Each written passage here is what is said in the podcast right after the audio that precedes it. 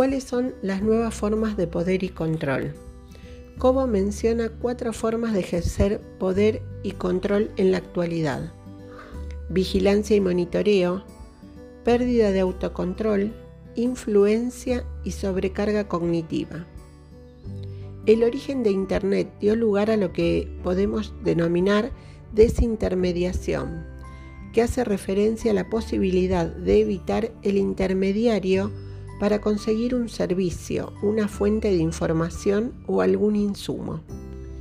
Estos procesos de desintermediación se han concentrado en un grupo de personas tecnológicas de unos pocos, como ser Google, Apple, Facebook, Amazon, Microsoft, los famosos GAFAM, quienes trabajan en la industria de extracción de datos de las personas e implementan lo que podemos llamar economía de la atención. Mientras más tiempo se permanece en una plataforma determinada, más datos pueden extraer. Hoy vivimos lo que llamamos dataísmo, es decir, en una suerte de fiebre por tener la mayor cantidad de datos posibles. Esta mayor cantidad de datos posibilitarían tomar mejores decisiones. Sin embargo, las grandes empresas están concentradas en lograr que las personas pasen más tiempo frente a las pantallas. Esto genera una simetría de poder, no solo entre los estados y las grandes compañías tecnológicas, sino también entre los usuarios y las plataformas. Algunos llaman a esto feudalismo digital. Existe un pequeño grupo de escribanos que escriben códigos, algoritmos, legislaciones, etc. Y una gran población de vasallos que trabaja en las plataformas de terceros entregando sus datos.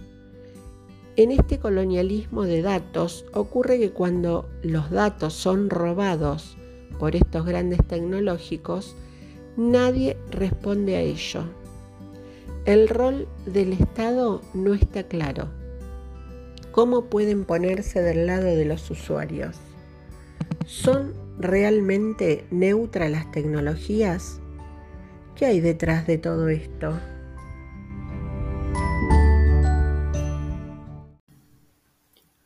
¿Cómo funcionan los sistemas de monitoreo? ¿Son una solución o un problema?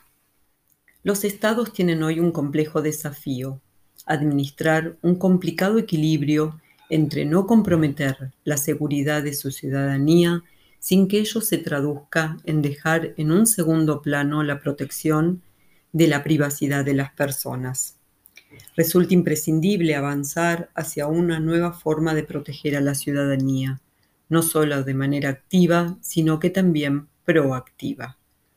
Hoy necesitamos proyectos de sociedades del conocimiento más avanzadas, basadas no en nuestras fortalezas, sino en nuestras fragilidades. La protección de la identidad, de la privacidad o del anonimato son algunas de las dimensiones que hoy parecieran más frágiles, especialmente para los más infovulnerables. Muchos de los dispositivos que recopilan nuestra información y monitorean nuestras acciones están tan profundamente entrelazados con nuestra vida cotidiana que ni siquiera nos damos cuenta de que estamos siendo observados y o analizados. Una de las agendas pendientes y más urgentes está en reducir el control que tienen los gigantes tecnológicos frente a nuestros datos personales. Por ello, no hay que dejar de hacerse preguntas como ¿a quién pertenecen los datos? ¿Quién puede usarlos? ¿Con qué fines? ¿Y quién es responsable en última instancia? Las tecnologías no son neutras. Hemos cedido gran parte del poder de decisión a sofisticadas máquinas y sistemas de información. Los algoritmos muchas veces están diseñados bajo una mirada reduccionista que simplifica o ignora los contextos. Cuanto más importante es el rol que estas máquinas juegan para la ciencia y las políticas públicas, más crítico es comprender sus limitaciones a fin de poder actuar al respecto.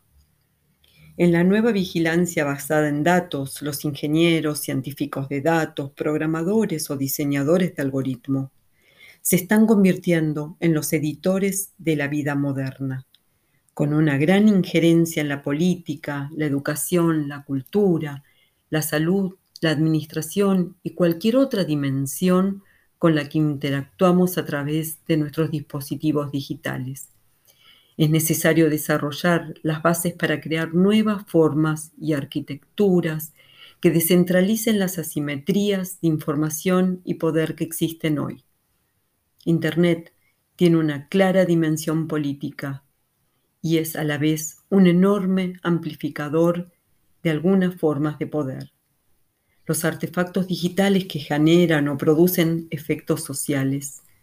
Las tecnologías no son neutras y no están libres de valores.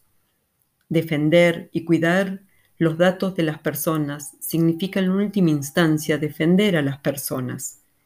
Es necesario cambiar el foco y buscar incentivos para hacer que los mejores talentos de la actual y de la próxima generación también contribuyan a crear las bases de un nuevo ecosistema digital, más inclusivo y menos desigual. Todo esto ha de llevarnos a pensar que es preciso implementar formas que contribuyan a la desconcentración del poder digital. Las tecnologías no son neutras.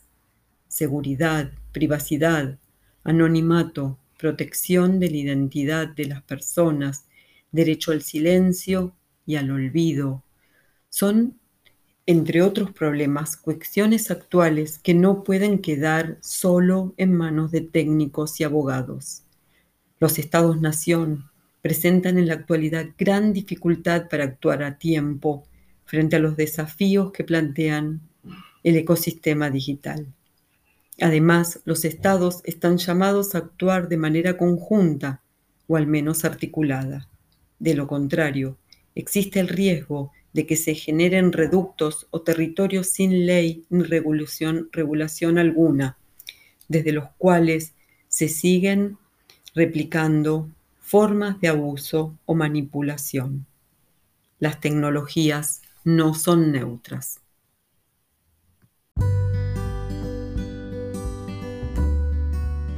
¿Cómo salir del ascensor?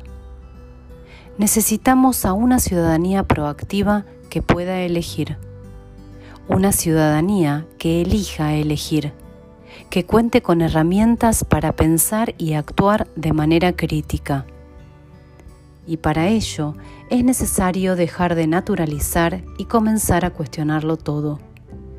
Es necesario seguir avanzando hacia el desarrollo de habilidades digitales más complejas, esto incluye habilidades cognitivas de orden superior y otras del tipo socioemocionales, como por ejemplo la empatía, el trabajo en equipo, la autorregulación.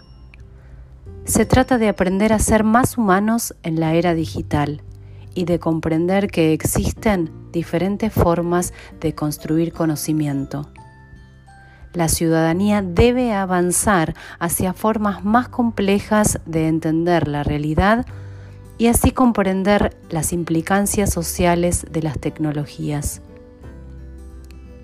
Solo desarrollando estas habilidades, el ser humano será por fin capaz de salir del ascensor.